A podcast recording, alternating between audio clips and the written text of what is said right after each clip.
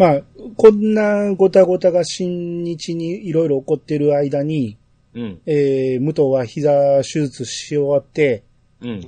で、今度、えー、新日ではなく、かいまた海外修行に出るわけですよ。うん。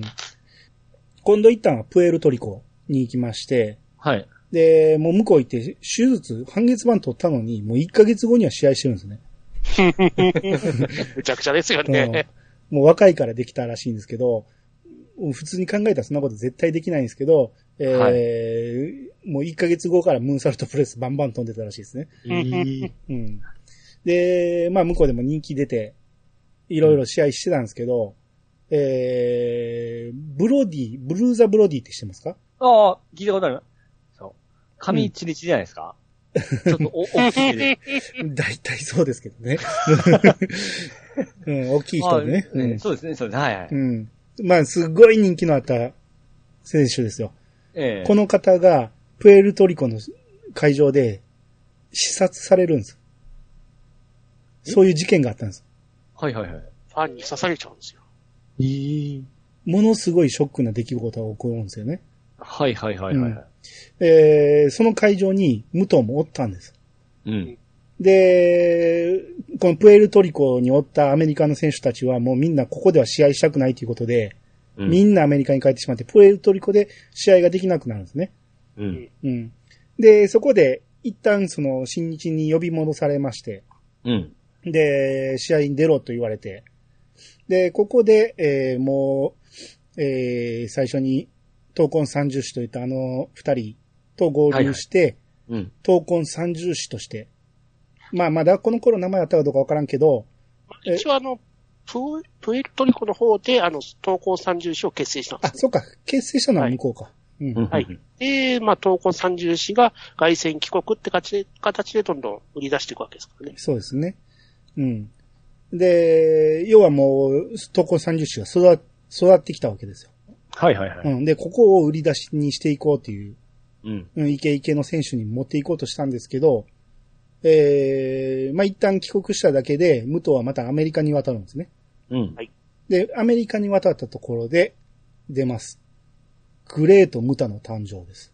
ああ、聞いたことあるで。すね。うーん。え、ザグレートムタって、うん。あの、外人じゃ思ってました？わ。確かに。すごいな。ああ、え、グレートムタって、ムト、あ、そう、ムト、ムタがムトいうことですか？そうです。あの、アメリカ人は、ええ。武藤って発音できないんですよ。だから、武藤のこと、ムタ、ムタって言ってたんですよ。はいはいはいはい。で、それもあって、あと、えー、当時、外国で人気あった、ザ・グレート歌舞伎っていうのがおったんですね。はい。これ名前は知ってるでしょ？あ名前わかりますね。歌舞伎みたいなメイクをして、ええ。毒斬り吐くプレ、あの、選手なんですけど、サンダーライダーのちょっと前身みたいな感じですかね。うん全然違うな。全然違うけど、まさ、にグレートムタの前身なんですよ。そう、あ、はいはいはい。顔にペイント塗って歌舞伎みたいなメイクをするんですよね。はいはいはい。うん。で、えー、毒斬り吐いて向こうでヒールとして大活躍してたんですけど、ええ。それと同じマネージャーが武藤について、はい。で、その歌舞伎の息子として、うん息子っていう設定で、グレート・ムタっていうのを作り上げたわけですよ。はあ、へえ、な。あ、グレートムタの正体が、これ明らかになりましたわ。それは良かったです。やった意味がありましたね。すごい名前は聞いてました、グレートムタって。はい。すごいんです、このグレート・ムタっていうのが。めちゃめちゃかっこいいんです。はいはいはいはい。うん。あの、一応から痺れるんですよね、グレートムタって。そう。で、まあ、特に最初向こうでデビューしたということで、向こうで、その、日本風の和風の衣装、まあ、忍者か侍か、合体したような衣装を着て、いはいはい。で、覆面みたいなの被ってて、それを取ったらもう、顔にペイントをしてるわけですよ。はあ、はあはあはあ、それがものすごい不気味で、ええもう東洋の神秘ということで、はいはいはいはい。、で、それまでおった歌舞伎っていうのがおったんで、ええ、それの再来だっていうことで、はい。すごい人気が出るわけです。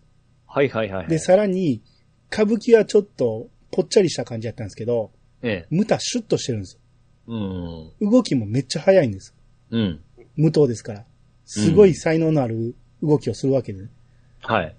めめっちゃ見せられるわけですよ。さらにあのメイクをしたままムーンサルトプレスをするわけですよ。うん。アメリカでめちゃめちゃ湧くわけですよ。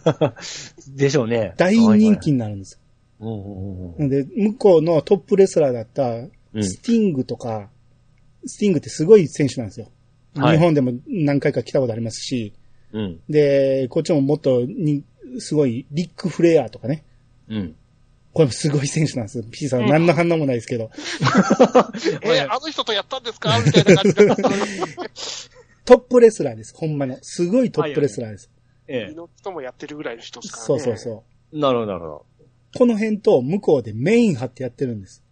おーいや、ほんま、向こうで大活躍ですね。大活躍なんです。おが、もう、ほんまにアメリカを一世不備するぐらいのグレートムタ人気になるんです。ーまさに一郎みたいな感じですね。えまあ、まあ、まあそうですね。でも例えてほしくないな、そういう感じでは。ど、どっちも違うから。そう、一郎もすごいけど、ええうん。とにかくすごかったんです。ただね、はい。あのー武藤が日本でする試合の仕方と、うんムタの試合の仕方はそんなに変わらないんです。はいはい。ヒールではあるけど、そこまで違いがないんです、戦い方に。うん。やってることはほぼ変わらない。ただ、アメリカ人は日本の武藤を知らんから。んうんうん。だから、すごい人気が出るわけですよ。はいはいはい。うん。で、その絶頂の頃に、えーっとね、メガネスーパーって知ってます？あ、知ってます。メガネスーパー知ってますよ。メガネスーパーの社長がプロレス大好きなんですよ。はいはい。で、当時、めちゃめちゃ売れてたんで、メガネスーパー。金がめちゃめちゃあったんですよ。はあ、はあはあはあ、で、新しいプロレス団体、SWS っていうのを作ろうとするんです。うん。SWS? SWS。はい。で、これを、まだ立ち上げてないけど、どうしようってなった時に、うん。看板レスラーが欲しいと。はい。白羽の矢が立つのが武藤に立つんです。また武藤ですか？またっていうか、それぐらいみんなが引く手あまたになるぐらいすごい選手だったんで、うん。あの人を看板に、ん？アメリカの活躍が知れ渡ってたところもあったと思うんですよ、ね。そうそうそう。それぐらい日本に伝わってくるぐらいすごかったんですよ。はいはいはいはいはい。うん。で、あの人を看板にしたいということで、えー、で、武藤が OK したら、うん。ほんまに実際動き出すっていうことで、うん。で、アメリカに渡って勧誘し始めるわけですよ。はい。ものすごい高額な報酬を用意すると。はい。家も用意すると。おうぜひ来てくれと。はい。で、もう武藤もその、何、金の力に圧倒されまして。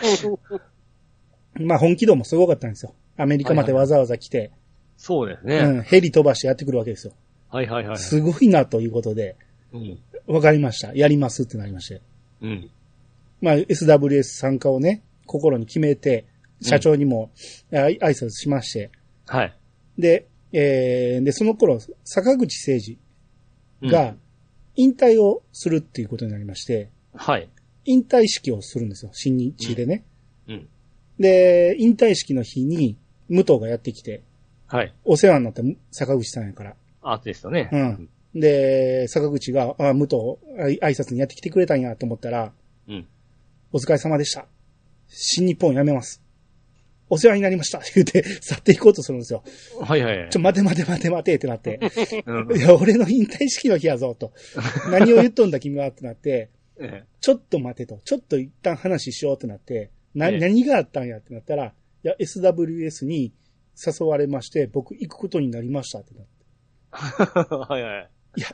ちょっと待ちましょう。それは、えー、一旦保留にしてくれと。うんうん、あの、お前の気持ちは分かった。とりあえず、その、メガネスーパーの社長の名刺をちょっと見せてくれと。うん。うん。で、あ、これか。ちょ、ちょっと預かっとくわって言って、ええ。で、このメガネスーパーの田中社長に、坂口さんが勝手に電話して、はい。あのーうちの武藤に話もらって、ちょっとありがとうございましたと。うんただ本人と話をしまして、えー新日本にも残ることになりましたって言って、勝手に断るんです。うんあらららら。要はもう勝手に決めてきたことを勝手に断るっていうね。どっちもどっちですよね。引退試合に報告に来る人もそうだって。そう。あの、規格外なんです、みんな。おー。うん。その、用意した金も規格外やったし。はいはいはい。うん。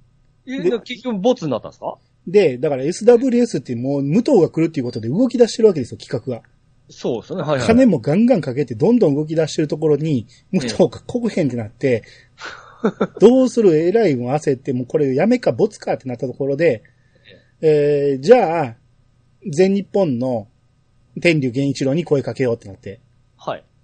で、天竜源一郎に声かけて、なんとか勧誘成功して、はい。で、天竜を看板として SWS は立ち上げは、なるんです。はははなるほど。だから武藤は裏切り者なんですよ。SWS からしたら。うん。たまったもんじゃないですね。うん。ただまあ本人は行くつもりだったんですけどね。はいはいはい。うん。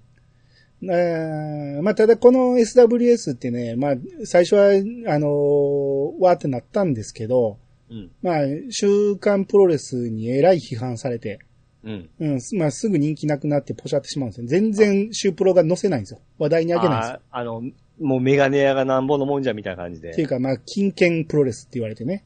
はいはいはい。うん。あのーちょっとやり方が良くないみたいな感じで、ううん、ん。まあそれもちょっと失敗したんだと思うんです。田中社長からしたらプロレスが好きでやってることなんやけど、うん。まあちょっと反感を買ってしまったということで、まあこれポシャってしまうんですね。うんなんか難しいですね、そういう世界ね。そうですね。う。うんん。広げようとしたんですけど、なんか、そういう圧力で潰されたみたいな感じですね。そう。だから、天竜も、その全日本で、うん次期エースとしてもう注目されてた。もう、はいはいはい名実ともにトップレスラーに向かうところやったんやけど、それで、えー、一旦外に出てしまったことで、道を外れてしまうっていうね。うん。すごい選手なんですけど、まあ、えー、全日本、全日本から抜けてしまうって形なんですね。あーうん。なるほど。まあ、こっからまた、まあ、天竜の道がいろいろ、ね、ドラマがありますから。そうですね。天竜だけでも一本取れますけどね。そうです。はい。で、こっから、えー、まあ、武藤が日本に本格外戦しまして、はい。で、イメージを一変します。うん。前回外戦した時は、んなんて言われたか覚えてますか？えー、ましたよ。あ、あれでしたね。ま書いてないの。もうよ、もういいです。ロンリーウルフ。違うあスペース、スペース。スペースロンリーウルフ。えーローンウルフね。スペースローンウルあスペースローンフ。ウルフ。はい。うんオンリーって言うとなんか違う感じする。これを払拭したいと。はいはい。うん。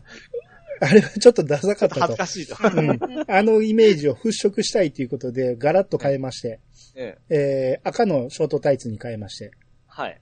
で、赤い T シャツを着て、うん。で、えー、入場曲も変えます。はい。えー、ホールドアウトっていうのに変えます。うん。あちなみに最初にファイナルカウントダウンやったんですけど、ええここからコロコロ変えていくんですけど、ええ入場曲はね。はい。あのー最初のファイナルカウントダウンが嫌になった理由が、ええアメリカでストリップ見に行った時に、うん。ある女の子がファイナルカウントダウンをかけて、一番ええところでファイナルカウントダウンのところでバーンと脱いだっていうことで、あれなんか格好悪いと思ったらしくて、それで変えたらしいですね。はいはいはい。うん。だこのタイミングでホールドアウトっていうのに変わります。はい。で、まあこれがまあ衝撃的なデビュー、デビューというか外戦になるわけですよ。うん。まあ、めちゃめちゃに、あのーかっこよかったんです。はいはいはい。えー、もうこの時からもう今、未だにでもないか。まあ、その、武藤の、えー、代名詞になるような技をいっぱい出すわけですよ。うん。えー、いわゆるフラッシングエルボーとかね。まあ、ん手をバタバタさせながらドロップ、えーエルボードロップをするんですけど、はいはい。その、これが何がかっこいいって、めっちゃ速く見えるんです。うん。あの、普通ってエルボードロップって、肘を立てて、えゆっくりバーンと落ちるんですけど、うんバタバタってすることで、目の錯覚を起こすんでしょうね。え 加速していくように見えるんですよ。はい。ほんまにすごいスピードでエルボードロップをするっていうように見えるんで、はい。まあ、まあ実際に速いと思いますけど、うん。その見せ方がうまいっていうこともあって、この無藤すごいってなるんですよ。うん。うん。そこからまあ、その、ギロチンドロップとかフェイスクラッシャーとか、えーローリングソバトとか、まあ、いろんはいはないこう、後にずっと定番になっていく技をいろいろここで披露して、うんで。すね、あの、スペースローリングエルボーとかありましたからね。そうですね。うん。いろんなことをやって、最後にムーンサルトで決めるっていうね。あーものすごいかっこよかったんです。はいはいはいはいはい。うんで、ここで今一気に火はついて、一気にこの無党人気っていうのが、プロレスファンの中でもコアな人しか、まだ新人やったんで、うん。まだ分かってなかったところが、その、軽いファンでも、誰もが注目するレスラーになっていくわけです。長かったですね。長くないです。まだまだ若いです。あ、ここでまだ若いですね。すごい濃いだけで、ええ。まだ若いですからね。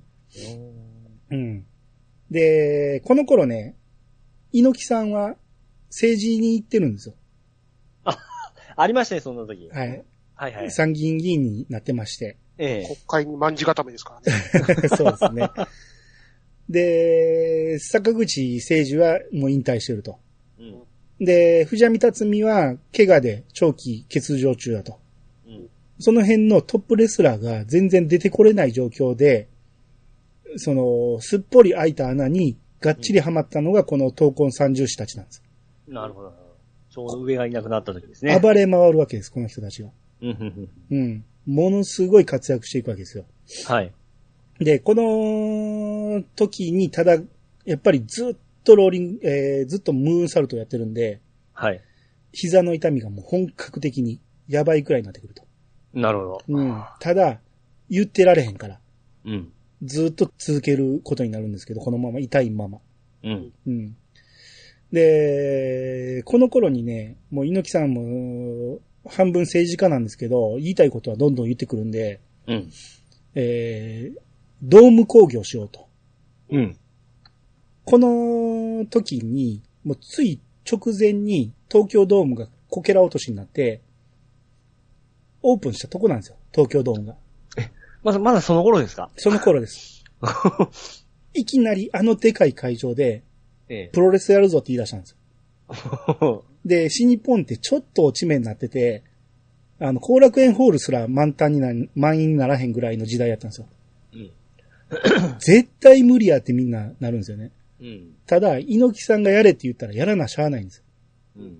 だからもう、で、猪木さんがもうノリノリなんで、もうやらなしゃあないってなったらもう成功させなしゃあないんで、もうみんな一丸となって東京ドーム公演を、工業を、えー成功に持っていこうとする。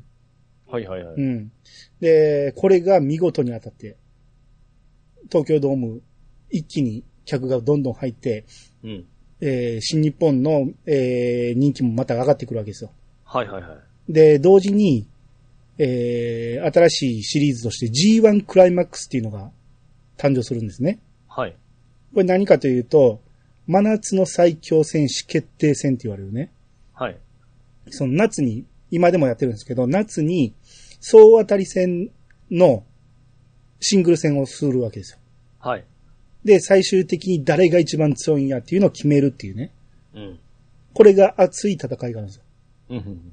前にグーニャファイターっていうのをやりましたね。やったでしょ、あの時に僕がグーニャワンクライマックスって言ったでしょ？はいうん。あれはこっから撮ってるんです。おー。うんよく聞く言葉ですけど、まあ、ここが発信元だったんですね。まあ、なんたらワンっていうのはもともと F1 とか、よく、うん、ありました G1 といえばあのー競馬にもありますからね。ああ、そううんそうか、もか。ともとあの、さ、あの、坂口さんが競馬ファンで、そこから釣ったっていう話がある。なるほど、なるほど。うん、ただね、大当たりなんです。ほんまに熱い戦いで、すごい面白いんで、うん。えーこれがまた人気に火つくんですけど、で、ここで第1回大会で優勝するのが長野正宏。ああ、はいはい、あの長男ですね。長男ですね。はいうん。三重士。うんが、はい。うん三重種の中でいまいち目立ってなかった長野が、あの、真夏の祭典を制すってところが熱かったんですよね。ほそうなんですほ白いロングタイツで、あのー言うても、あんまり取り柄、取り柄がないっていうかおかしいな。あんまりその、カラーがなかったんですよ。三重士の中で一人なんで、やっぱり強かったんですけど、はいはい。それほど目立ってなかったんですけど、この G1 で勝ったことで、はい。あの、一気に注目されて、で、さらに先走言うと、次の年も G1 取るんです。これで夏男と言われるんです。もうはは G1 は強い。もの、その長野の強さがは本格的になってくるところですね、この辺にね。G1 と言ったら、蝶野正宏ってとこでしたからね。そうそうそう。ほうん。で、あとこの頃、IWGP ってわかりますか？あ、すっげえ聞いたことありますわ。うん。IWGP。IWGP、これは新日本の、はいえーいわゆるベルトなんですよね。要はこれを、えーこのベルトを巻いてる人が新日本で一番強いとされてる。はははは。あ、うん IWGP とは新日のベルトなんですね。そうですね。そうですよ。あそういうことだったんですね。うん。まあ、猪木が創設してそこからずーっと続いてきて、うんずっとこれは誰が持ってるか、持ってる人が今の、えーチャンピオンという形になるんですけど、チャンピオンというか、まあ、えー一番強いやつっていう形なんですけど、この、いわゆる G1 クライマックスと IWGP2 大タイトル的な感じになっていくわけですね、ここからね。はいはいはい。うん。で、この時の IWGP を長州が持ってたんですけど、うん。そこから橋本が奪うんです。つまり三重視の時代が本格的になってきた。そういう頃です。。はいはいはいはいはい。で、ここで、えー、残り一人の三重視、武藤なんですけど、はい。ムタになるんですよ。日本で。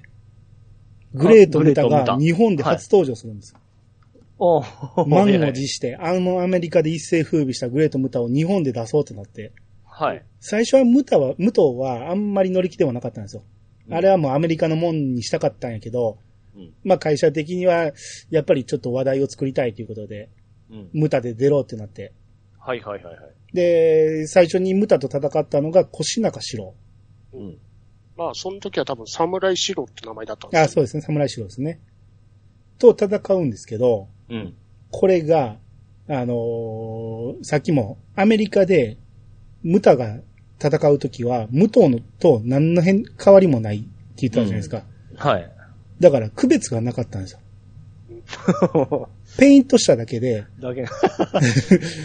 戦ってみたらお前武藤やんってなるわけですよ。はいはいはい。すっごい凡戦になってしまうわけですよね。あれ、一応それ隠してんですか？まあ、い名目上、ああ、うんはい。まあでも、ムタって言ってないからわかるし、まあ、見ればわかりますしね。よし戦っていくうちにペイント取れますし。で、これがね、凡戦になって、その、ちょっと、滑るんですよ、第一戦で。はいはいはい。うん。で、これではあかんと。ええ。で、第二戦目、長谷博士。うん。まあ、武藤のちょっと後輩、まあ後輩、もうほぼ同期なんですけど、はい。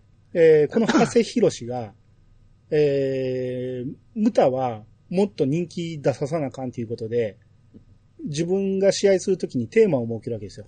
うん。そのムタを覚醒させるために、客に悲鳴を上げさせるような試合をしようとするんですよ。はい。で、どうするかと言ったら、あの、派生が最初に思ったんが、まず、ムタのペイントを剥がそうと。うん。当時まだね、技術もそんなになかったんで、ええ。すぐ剥がれたんですよ。あのペイントって。もうなんか、マスクデスマッチみたいですね。はい。マスクどころか、ええ。あのー顔を殴っても剥れ、剥がれるし、なんやったら汗かいても剥がれるぐらいなんですよね。そんな感じやったんで、ええ。もう、早々に、長谷は、あのペイント剥がしてしまおうと。うん。で、ムタから、武藤の顔を出したときに、本当のムタが覚醒するって、まあ、長谷は思ったんですね。ああ、なるほど。はい。うんで、長谷が、えー試合開始後、すぐ仕掛けて、うん。で、ガンガン張り手かまして、ムタのペイントを剥がしていくんですよ。うん。で、もう長谷の方からラフファイトを仕掛けていったりするんですけど、ちょうど剥がれてきた頃のムタが、うんえー覚醒し始めて、はい。さらに、えー、度を超えたようなラフファイトを始める。おー。もう、え見ー、たなーって感じでこう、怒り来るわけですね。長谷の額から血を流さして、はい。その血が流れたところに噛みつくんです。ああはいはい。で、その血の流れているところに思いっきりパンチしたり、キックしたり、えもう客席から大ブーイングなんですよ。え。ええはいはいはいはい。うん。日本人ヒ、ヒールはそんなに好きじゃないんで、もともとね。もともとは。いいいえもう大ブーイングになって、え。ええ。で、ハセがトップロープに上がってダイブしようとしたところに、え向かってきたハセの顔面に毒斬り吹きかけるんですよ。え。でえー、リング下にあった担架を、えあの、ムタが持ち出してきて、で、その担架で、レフリーのタイガハットリを殴りつけて、え。うん。で、殴りつけたところでもう反則負けになるんですけど、ええ。えーその担架に、ハセを乗っけて、はい。その担架の上に乗ったハセにムーンサルトプレスをかます。もう負けてるのに。はで、ハセの顔がもう血で真っ赤になってるところに毒斬りで緑色でぐっちゃぐちゃになってるところを、もう客席から悲鳴が上がるんですよ。あ。むちゃくちゃじゃないですか。ただ、ええ。これが、ハセの思った、そのムタの覚醒なんですよ。はいはいはい。これによりヒールが完成すると。ああ。ここまでやらそうと思ったのがもうガチにはまって、ええ。ほんまに怖いってなるんですよ、ムタが。まあ、でしょうね、そこまでさせたら。うん。で、日本人はヒール嫌いって言ったのまあ、嫌いとは限らないんですけど、あんまり好きじゃなかったんやけど、このムタの奇妙さが癖になってくるんです、日本人。うん。怖ければ怖いほどかっこいいになってくるんですよ。うん。もともとあの素早い動きがあったんで、そのプロレスは魅力あるんやけど、このラフファイト、むちゃくちゃするっていうところが魅力的になってきて、一気に火がつくんですよ。で、武藤も、その、この派生戦はすごく印象に残ってて、あのおかげでムタが覚醒できたっていうことで感謝をしてるんですけど、う。うん。ただ、あの、ペイント剥がす意味はわからんなって言ってるんですよね。それはだって、ペイント剥がれたら俺の顔出るわけでしょって。え客は冷めないですか？みたいなことを言う。うん。で、しかも自分は、その鏡見ながらやってるわけちゃうから、いつ剥がれたかなんかわからへんしね、とか言って。うん。まあ、ただやっぱり、あの、あの時の派生にはかなり感謝してると。おかげでムタが完成したってなんですよね。ええでも、わあ、すごいな。そこまで、まあ、させ、させるのはすごいですね。そまあ、このおかげで、あの、ムタと武藤のなんか二面というか、ファイトがやっぱ違うんですよね。う。違うんです。うんここ。から。うんあどっちも、並び立つんです。あ。はいはいはいはい。武藤のかっこよさとムタのかっこよさが違うから、うん。ムタの方がかっこいいと言って人気が出るとムタで出るし、うん武藤がかっこいいってなったら武藤で出るしっていうので、どっちも出れるような形になってきて、自分の中で競い始めるんですよ。まさしく二刀流ですね。なんか、大谷翔平みたいな感じで見たかったんですか？まあまあそうですけどね。ええうん。こうやって、このムタ人気っていうのがダッと火がつく。んんなるほど。うんで、この頃、えー、モデルの芦田久恵さんっていう方と、武藤さん結婚するんですけど、はい。この方が、長野の同級生なんですよ。おうほうほうほうものすごい綺麗な方なんですけど、はい。で、試合を、長野の試合を見に来てたんですね。うん。で、その、この時に、橋本もめっちゃ綺麗やっていうことで、うん。紹介しろって言って、長野に言ってたんですよ。はい。で、武藤も言ってたんで、えー、結局、えー武藤を選んだっていうことでね。おーあ、まあ、まあ、ええ男ですもんね、顔が。そう。だから、武藤曰く、その橋本かどっちを取るか言ったら、まあ明らかでしょうって自分で言ってましたけどね。うん。えーで、まあ結婚しまして。はい。うん。で、まあこっから、えーどんどん人気が駆け上がっていきまして、いろんなし試合をしていくんですよ。その、ザ・グレート歌舞伎と親子対決ってやったりね。うん。うん。あと、健介わかるでしょ？佐々木健介。ああ、はいはいはい。うん。あれが、まあ、こっちもペイントしてパワーウォリアーって言ってね。ええ。あの、ロードウォリアーズの一人と組んで、パワーウォリアーってなって、で、そっからまあ、パワーウォリアーが人気でできたんで、パワーウォリアー対ムタの対戦とかやったりして。ええー、ケンスケもここ戦ってたんですね。うんまあ、ちょうどあの、ロードウォリアーズの、あの、アニマルが来れなくて、あの、うんケンスケの方に白羽の矢が立ったってやつですから、ね。そう。で、この健介が、それまで地味やったんですけど、ええこのパワーウォリアーやったことで一気に花開いたんですよ。おお。まあなんかすごい。それこうんパワーウォリアーと佐々木圭介の違いはよくわかんないですそうそう。やってることは一緒なんですけどね。ただ完全に一緒ですからね。そう。ただ、ホークと組んだことですっげえかっこいいんですよ。うん。ええもうなんか優しくてし、あの、尻に惹かれとるイメージしかないですね。それはプロレスを見てないからだけで。プロレス見ると全然ちゃいますよ、健介は。ええあ、そこ見てみたいですね。うん。うん。で、ただこの頃やっぱどんどんどんどん膝が悪化していきます。うん。うん。もう2回目の手術します。はい。で、これはね、マサ斎藤さんがね、その、いい医者がいるっていうことで、あの、アメリカのミネアポリスまで行けということで、ミネアポリスまで行って手術していくんですね。はいはいはい。うん。えー、まあそんなことがありまして、で、この頃、アントニオ猪木が、あの、もうそろそろ引退だっていう時期になってきまして。はいはいはいはい。で、もう、神様ですんで、うん。もう、新日本全部巻き込みます。俺の引退に向けて全部動けということで、ファイナルカウントダウンっていうのを始めるんです。はい。えー、まあ、もちろん、だから猪木が引退ってなったらみんな見たいってなるから、それ盛り上がるんですよ。ああ。うん、ね神様ですから。う。うんん。で、第一弾の相手は、ムタに決まるわけですよ。おいおいおい。で、まあ、試合が決まって、えー、それまでいろんな、その、猪木と戦うまでにもいろんな試合があるから、ええ。他のし試合をしてると、ムタが他の選手とイーブンの試合をしてしまうと、うん。猪木が怒るんです。うん。あんなしょっぱい試合するなと。はいはいはい。お前はもっと強くないとあかんねんと。そうでしょううねん。俺が、これから引退に向けて戦う第一弾の相手やねんから、うん。お前はもっともっと強い凶悪な相手でないとあかんっていうことで怒るんですね。はいはいはい。うん。で、試合当日、猪木が、えーまあ先にムタが入場して、で、ええ。次猪木が入場してくるわけですけど、うん。猪木が入場してくる花道にムタが立ちはだかるんですよ。はい。で、まあ結局、まあムタはそこで手は出さずに、ロープをこう、何、セカンドロープとトップロープをガッと上げて、ええ。り猪木をリングに誘い入れるっていう形で入れるんですね。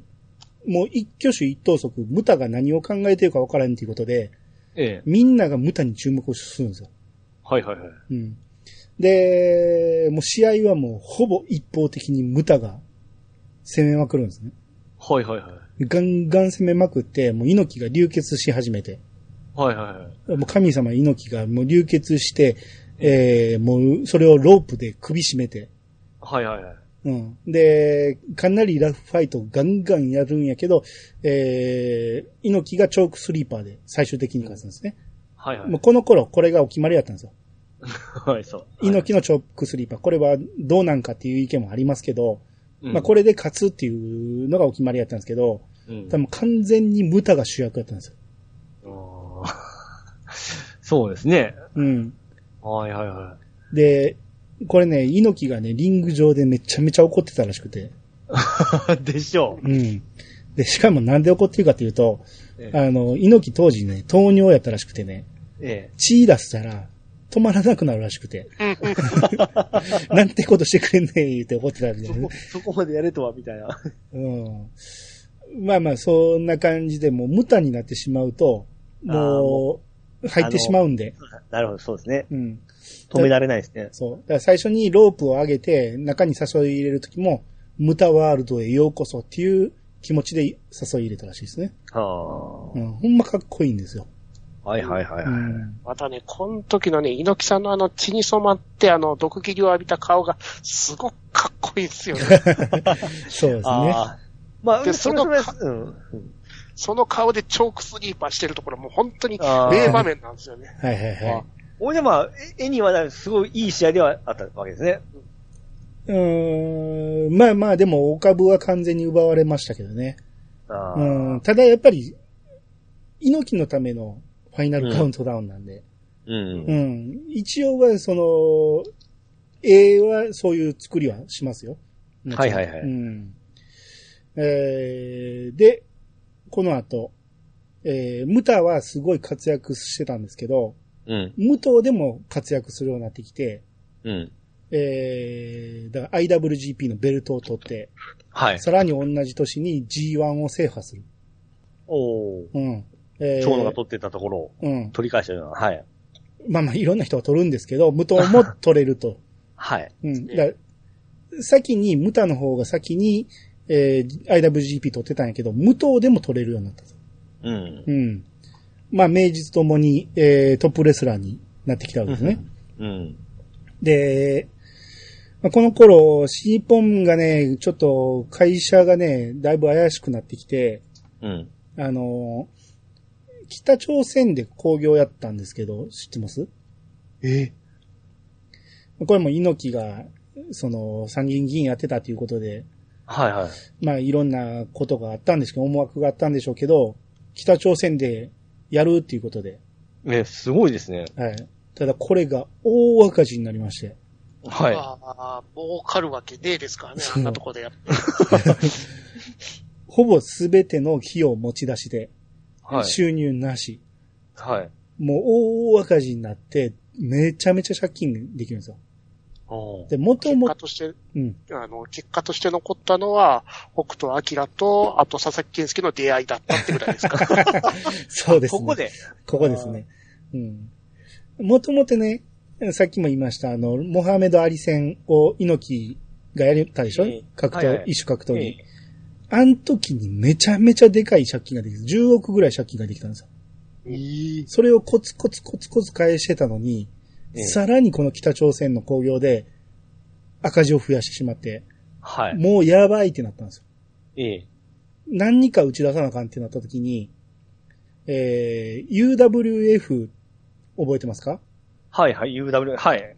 あれはもうとっくに新日本から、えー離脱してまして、ええ。で、UWF もさらにそこから分かれていくわけですよ。前田明がリングスを使って、UWF は前田明、高田と藤原ですねう。ん。で、前田がリングス、はい。高田が U, U インター、UWF インターナショナル、高田が UWF。インターナショナルっていうのを作って。はい。で、藤原組長が藤原組を作ってたんですね。そうですね。もう複雑な藤原組、はい。うん。で、そういうふうにこう細分化されていってて、まあそれぞれが工業するんですけど、この UWF インターっていうのがはい。うまくいってないと。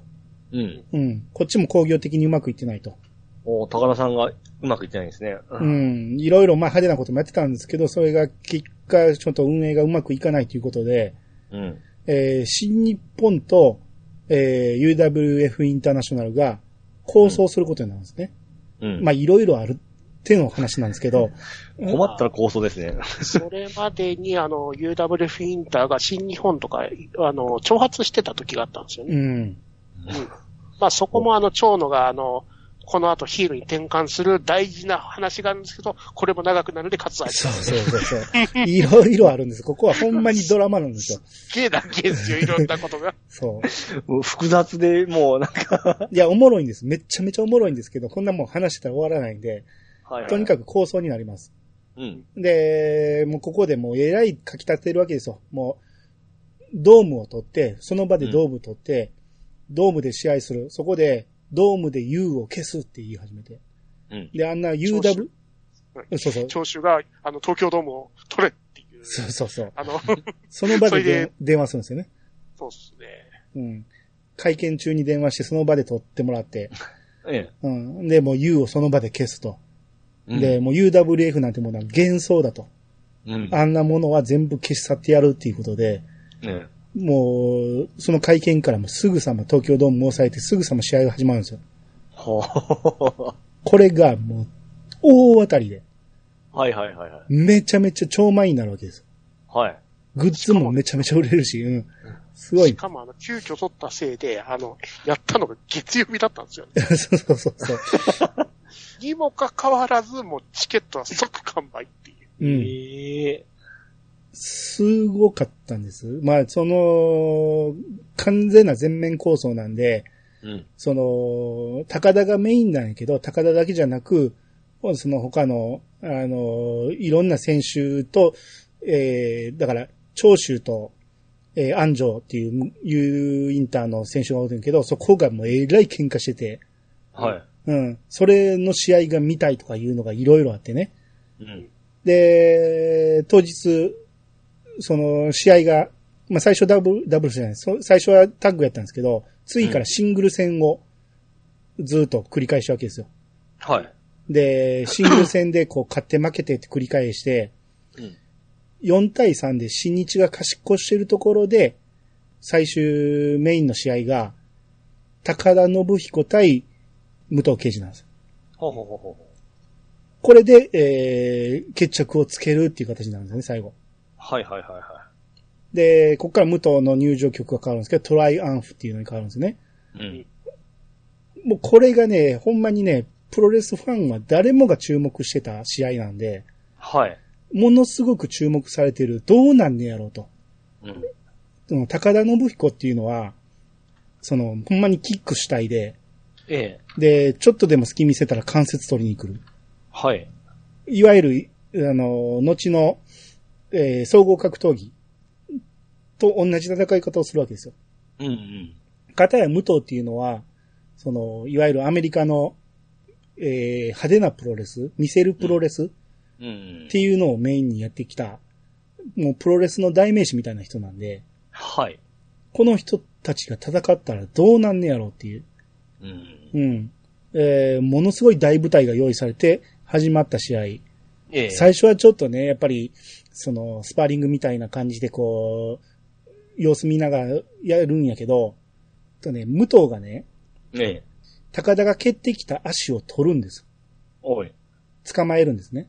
うん。で、その時に、ドラゴンスクリューっていうね、うん。これ、藤波辰巳の技なんですけど、はい。えー、まあ、右手で向こうの左足を捉えるとするじゃないですか。はい。抱えるとするじゃないですか。ええ。で、左手で、ぐるっとね、膝の裏に手を回して自分が回るんです。うん。ほんなら、その何、向こうが仕掛けてきた方がぐるっと回られたら、ええ。膝をやられるわけですよ。はいはいはい。受け身をしっかり取らんかったら膝がぐねっと曲がるわけですよ。うん。そういう技なんですけど、これは昔、藤波辰巳がやってたんやけど、うん。もう誰もが忘れ去ってた時代なんですよ。うん。しかも藤波がやってたのが、一本足ドラゴンスクリューみたいな形で、あの、足を、せあの、背負い投げみたいな形でやる感じだったんですよね。はいはいはいはい。うん。だからちょっと、ちあの、無糖なりのアレンジが入ってた。入ってますね。うん。ほだか。らもう誰もがこんな技あることすら忘れてるぐらいのね、ええ。そんな前の技やったのに、それをやったことで、やられた高田もびっくりするんですよ。うん。で、それで転んでしまって、その時に転んだ体勢から、えー足4の字固めに入るんです。ああ、はいはいはい。で、高田はそこでロープブレイクに一回しまして、うん。なんとか逃れたんですけど、次に高田が立ち上がったところで、えー、武藤に円髄切りを仕掛けるんですね。後頭部をき、蹴る形ね。蹴り下ろすやつね。猪木さんの必殺技ですね。まあそうですね。うん。それで高田が優勢になるかと思ったら、そこからまた強引に武藤が足4の字に持っていくんですよ。うん。今度もうリングの真ん中でやられたもんやから、ええ。身動き取れなくなった高田がギブアップしまして、はいはいはい。ここで劇的に武藤がプロレス技で勝つっていうね。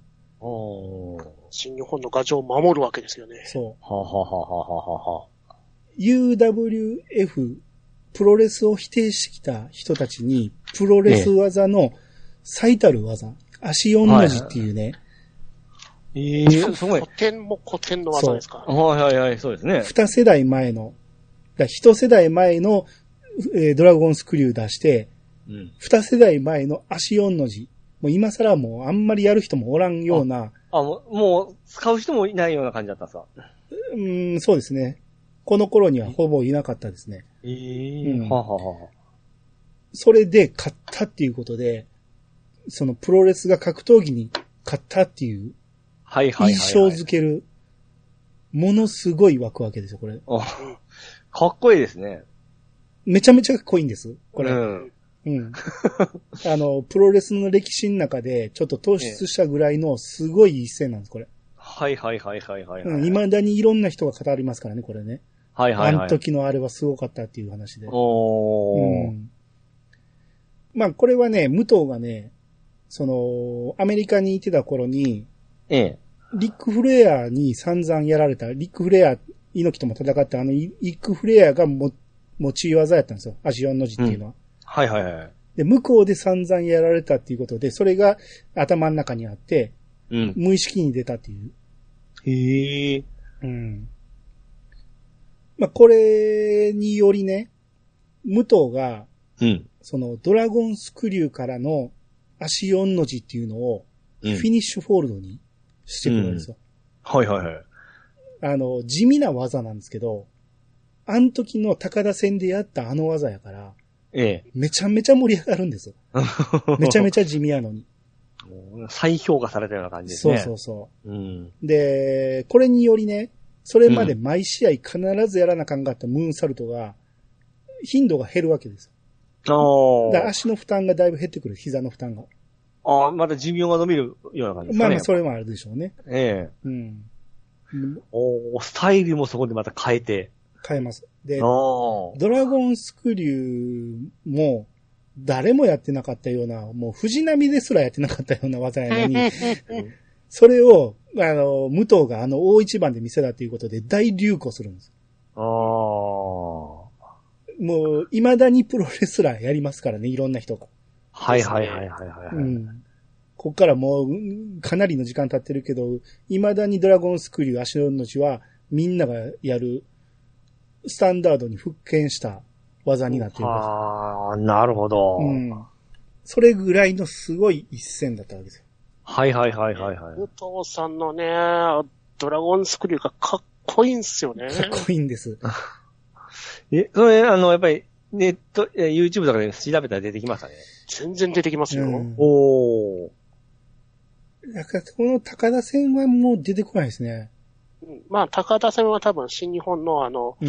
判権がちょっと厳しいと思うんで、で、多分出てこないと思うんですけど、ね。はいはただ、武藤のドラゴンスクリューって検索かけるといろいい。ろある。はいはい。はいはいそうそうそうはい。あの、武藤って何がすごいって、ええ。あの、すごい速い動きなんですけど、うん。速い動きと遅い動きが、すごい緩急があるんですよ。うん。ずーっと速いんじゃなくて、遅い動きがあるからこそ速い動きがめちゃめちゃ速く見えるんですよ。うん。これが素晴らしくて、その足を取るところまではゆっくりなんやけど、ええ。急に回るんです。急。に回ってドラゴンスクリュー行くからみんなびっくりするんですよ。まあ今でこそもうやるやろうなっていうのはわかるけど、ははいい、。この頃やった時にはびっくりするんですよ。なんちゅう動きするんやって。ええ。で、ゆっくり足を持って、くるっと回って足4の字に入る時の速さも、ここの緩急が速いから、うん。スローカーブで90キロ投げたらその後に投げる速球の120キロがめっちゃ速く見えるみたいな。はいはい。まあこの、そうですね。はい。この緩急によりめちゃめちゃ速く見えるんですよ。無糖の動きって。ああ、まさに今中のスローカーブとストレートみたいな感じですね。まあそうですね。わかりやすいのかな まあ、先ほどは言ってた武藤の必殺技のフラッシングエルボーってあったじゃないですか。ああ、はいはい。あれも最たるもんですよね、そうですね緩急の。あの、緩急ですね武。藤があのロープに振って、あの、一瞬ゆっくりなんですよ。うんはいはいフ。ラッシングエルボーに入る前に。えで、そこからフラッシングエルボーのなんかすごい、あのーバタつきですね。あれが早く見えるんですよね。そそれまでゆっくりなんで。う。うんだから、武藤は見せ方が素晴らしいんですよ。そうそうそう。うんなるほど。うんだから、客が湧くんです、それによって。はいはい。まあ、ずっと言ってたその見せる、あの、プレイみたいな感じですね。そうそうそうそう。うん。うんまあ、これがね、ほんまに武藤のピークというか、うん。注目度もすごかったし、うほんん。まに日本中が湧いた試合だったんですね。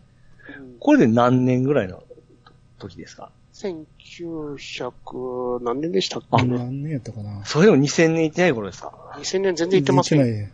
ほうほうほうほうほうほう。95年ですか。そんな頃ですか？そうですよそうですよ。俺も大学の時に見てましたもん、これ。めちゃめちゃ熱なりましたよ、これ。結果を知らんまま見てるから、はいはいはい。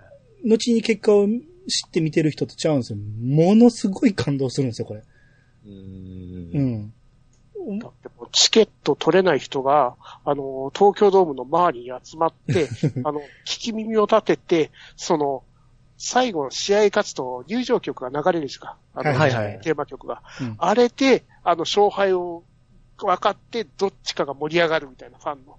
うん。そういう熱い時代ですからね。うん。えーまあ、ちなみに高田がね、この大一戦で足4の字でやられたっていうのがすごく情けなく聞こえるけど、はい。高田は最初のドラゴンスクリューで完全に足の筋言わしてたらしい。はあ。うん。まあまあ、これはほんまかどうかわからんけど、まあそういう話がよく出るんですね。はいはいはい。動画で見てる限り、あの、面食らって、うん結構、ケミに失敗してる感じもしてるんですよね。だから、はいはい。うん。だから明らかに足をかなりひねってるんですよね。うん。おー。だからその後の足4の字が耐えれなかったっていうね。うん。うん。まあ、ただこの試合があまりにも注目されすぎて、その後ね、再戦してるんですけど、はいはい。再戦して高田が勝ってるんですけど、そうなんですそれをなかなか語られないっていうね、ちょっと、うん高田からしたらちょっと悔しいところだと思うんですけど、はいはいはい。うん。で、その次の高田が、あの、橋本に敗れる、敗れる試合が、またドーンと話題になるんで、なんか高田はいつも負けてるイメージがある。そうそうそう。ねヒクソンとの試合もそうやし、なんか高田ってなんか、ものすごいプロレスも上手いし強い人なんですけど、うん。負けてる試合が注目度が高いっていうのがね、うん。いや、本当にいい人なん、いい人っていうか、強い人だと思うんですけどね。そんなすごい人やったんですね、高田さん。高田さんすごい人ですよして、してたっていうのは、あの、わ分かっておったんですけども、うん。それまでの選手っていうのはちょっと存じてなかったんで。うん。だから、まあ、高田がすごいからこそ、武藤もすごい株が上がったんですよね。そうそうそう。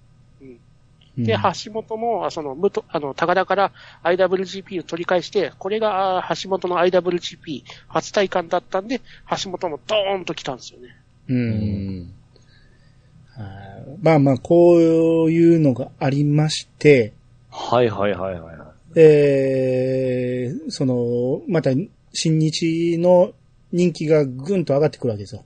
もうこれだけで、新日の、あの、このドーム公演だけで新日の借金返したぐらいの、ものすごい売り上げを上げるわけですよ。はいはいはい。うん。で、そっからまたね、えー、長野がね、はい。まあ、ヒールになるわけですよ。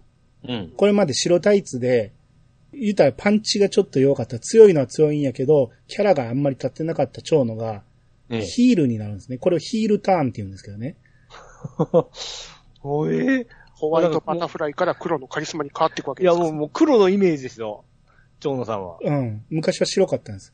へえ。最初は、もう、一人だけヒールになって、で、さらにそこに、その、凱旋してきた当時の天山博士とか、えー、広斎藤とか、その辺と組んで、狼軍団っていうちっちゃいなんか、ヒールユニットを作るんですけど、はい。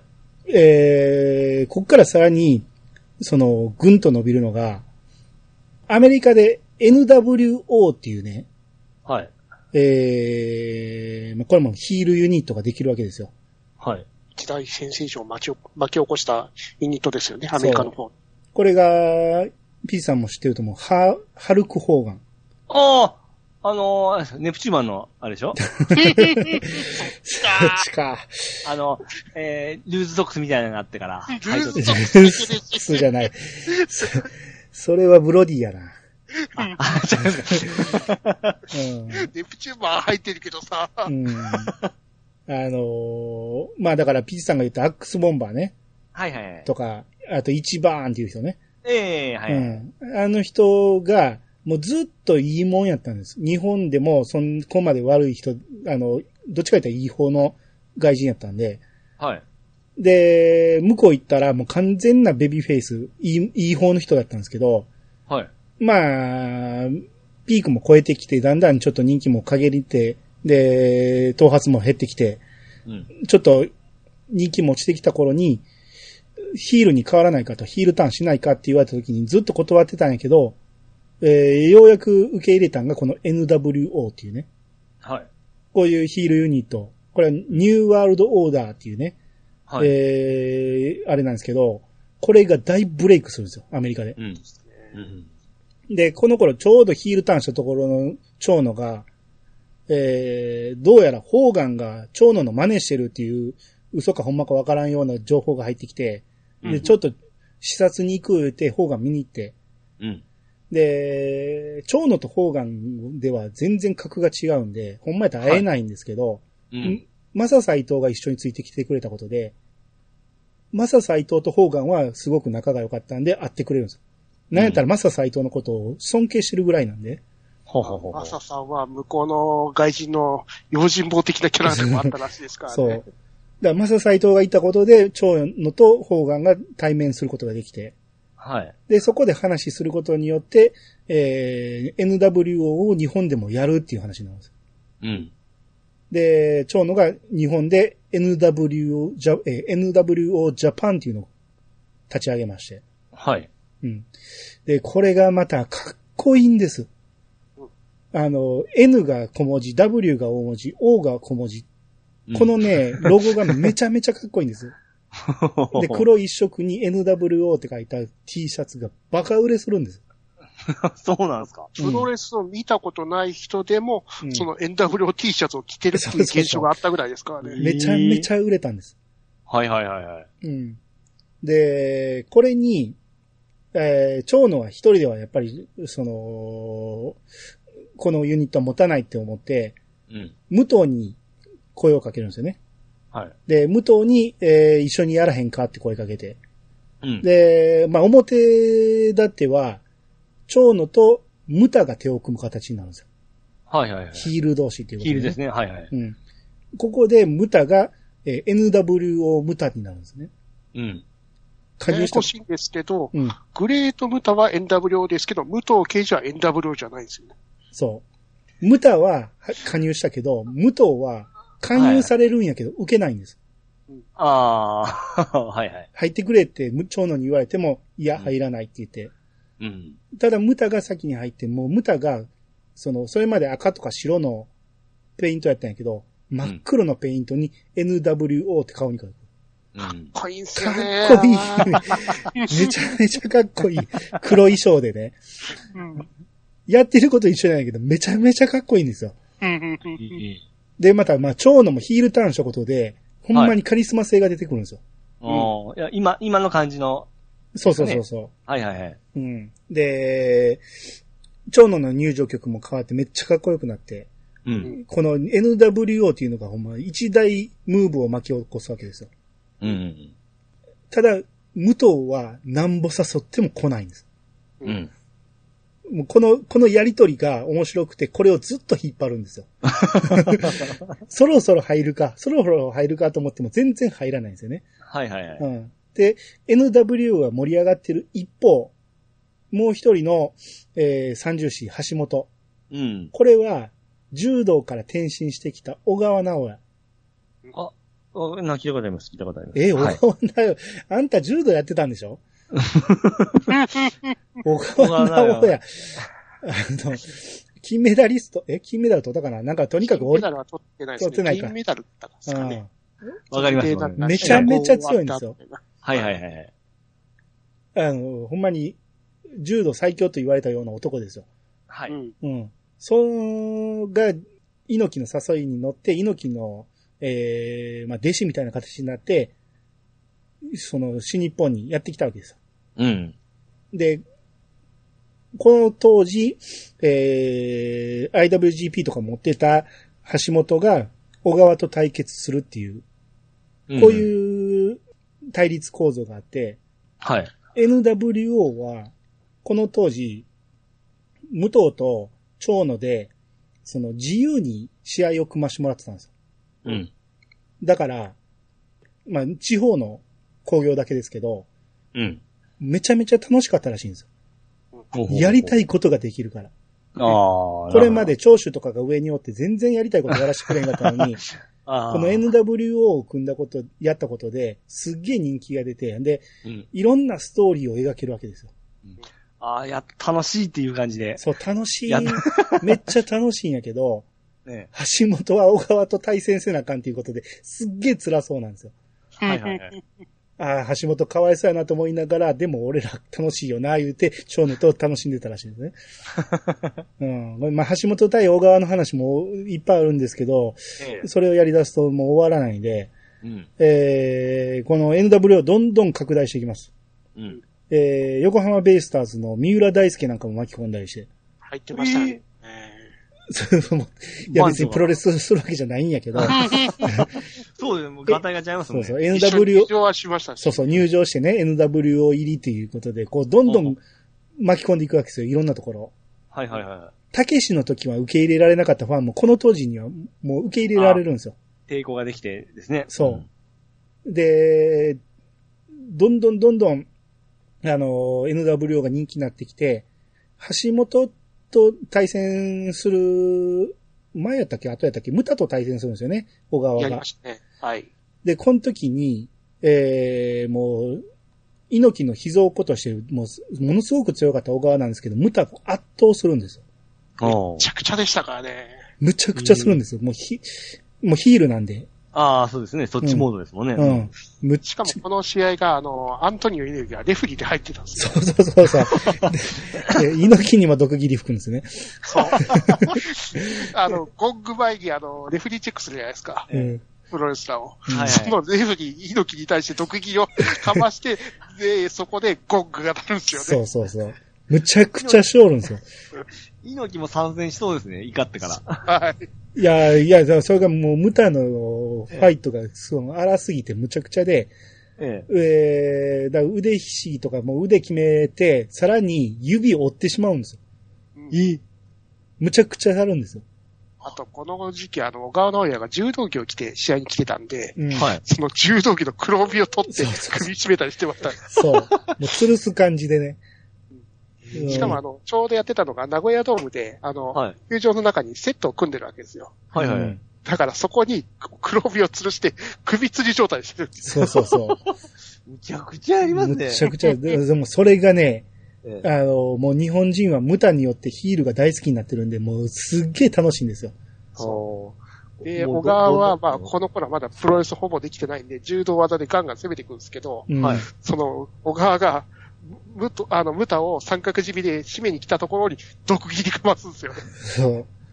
そう、だ、それがね、だからプロレス対柔道の形になるんやけど、はい。武藤っていうのは柔道で自分よりも上がおって、これ以上上にはいけないって思ったんやけど、うんこのプロレスのリングの中では、最強と言われた柔道の小川を投げたりできるんですよ。はいはいはいはい。これにすごい快感を得るわけですよ。えほんまの柔道をやると、絶対に小川には勝てないっていうのは分かってるんやけど、え。うん。か、このことリングに入ってしまうと、完全に、あの、主導権を握れるんですよ。うん。あの強い小川を。これが、もう、ムタがもう、何、ほんまに、やりたかったことなんですよね。ゲームを支配しとくってやつですね。そっきやな、それね。まあ、でも、この時のね、小川直也、本当にいいとこなしでしたからね。そうですねああ、ですね。なんか、柔道好きとしてはちょっと、かわしいと、かいや、わいそう。小川はほんまに強いんですよ。この後、うんあの、橋本に対しても、むちゃめちゃ強くなりますから、ああ、うん。小川自体は弱くないんです。はいはい。この時のムタがむちゃくちゃやったんです。ぜひともね、これだけはね、動画で見てほしいですよあね。、あるですね、あるですね。うん。ちょっとチェックしますよ、これ。で、です。うん小。川 VS、えー、ムタですねう。ん。で、ずっと NWO 入りを拒拒否してた武藤なんですけど、ええ。ようやく受け入れるんですね。あ、この武藤が受け入れですね。むそうう。ん。で、まあ、要は、その、もういつなったら NWO に入るんやっていう空気をずっと出してて、うん。で、もう入る日は決まってたんですよ。うん。で、それに向けて、どうやって面白くするかっていうことを考えてる武藤がこれをすごい楽しんでたんですよね。うん、で、長野はもう入ればええやんって言ってんだけど、全然いやいや、もっともっと言って、や、うん楽しんでたらしいですね。これにより、武藤もヒールターンするんです。おー NWO に入るってことで。はいはいはい。うん。まあまあ、この辺はまあもう、結構ごちゃごちゃにはなってましたけど、まあ、すごかったんですよね。あの、武藤の、うんあの、NWO の入りの仕方ですか？うんあの、武藤、武田が実は NWO を抜けるんじゃないかみたいな試合の流れがあったんですよね。はいはいはいはい。でその時はちょうどあの、武田と長野が組んで、佐々木健介と山崎和夫と戦ってたんですけど、うん。で、なんか明らかに長野ともなんか不穏な空気だですし、うんあの、ペイントもなんかおかしいんですよ、武藤が。うんまあ、武田。で、長野がいろいろ武田に対して誤爆しちゃって、えー、武田が長野に突っかかって、武武田が途中でえー控室に帰っちゃうんですよね。はい、そうそうですね。おううん。で、長野がもうずーっと一人でた あの、タッグバトルに戦わされるんですよ。そう。で、そしたら、あの、武藤が、あ、武田が、武藤として帰ってくるんですよ。うん。ほうほうほうほうで、ムト、あの、ムタの時はパンダのを履いてるんですけど、その時あの、もともとベビーの、あの、オレンジのショートタイツで帰ってくるわけですよ。う。うんん。で、リングインして、その NW のリストバンドを持ってたんですけど、それも投げ捨てたんですよね。うん。うん。で、あ、もうこれは、ムタとして、もう完全に NW を離脱して、せ武藤が本体復帰なのかと思わせたら、実は、あの、長野との連携が復活するっていうシーンだったんですよね。うん。で、こっから、ムタから武藤へ、あの、NWO の入りが入るっていう、うん。そんな素晴らしい試合だったんですよね。そうだから、もう自由にできたんです、武藤は。うん。武藤、長野あたりが、この辺がもうほんまに、あの、長野も作詞なんで、頭いい人なんで、えこの辺がこういろいろ考えて、すごい盛り上げをしてたわけですよ。え。うん。劇的ですもんね、入り方が。はいそうですね。う。うんん。で、その NWO の時代がずっと続いてたわけですけど、はい。長野がね、首を負傷してしまうんですね。うん。で、ここで一旦戦線離脱してしまうわけですよ。うん。長期救助し余儀なくされて、はい。NWO の総帥だった長野がいなくなったことで、うん。武藤が、アイアンボスって言い出すんですよ。うん。俺が NWO だと。俺がつく、ここまで育てたんだって言い始めるんですね。はい。で、それで盛り上げようとするんですけど、長野が、えー、まあ、形上ね、長野がそれに怒って、うん。IW、えー、NWO を抜けて、うん。で、えー、さらに、Team 2000っていうのを作る。チーム？ティーム？チーム、チーム。うん。チーム2000。ででも、あの、長野はすごい発音がいいんで、Team 2000っていう。I am Team 2000っていうこと。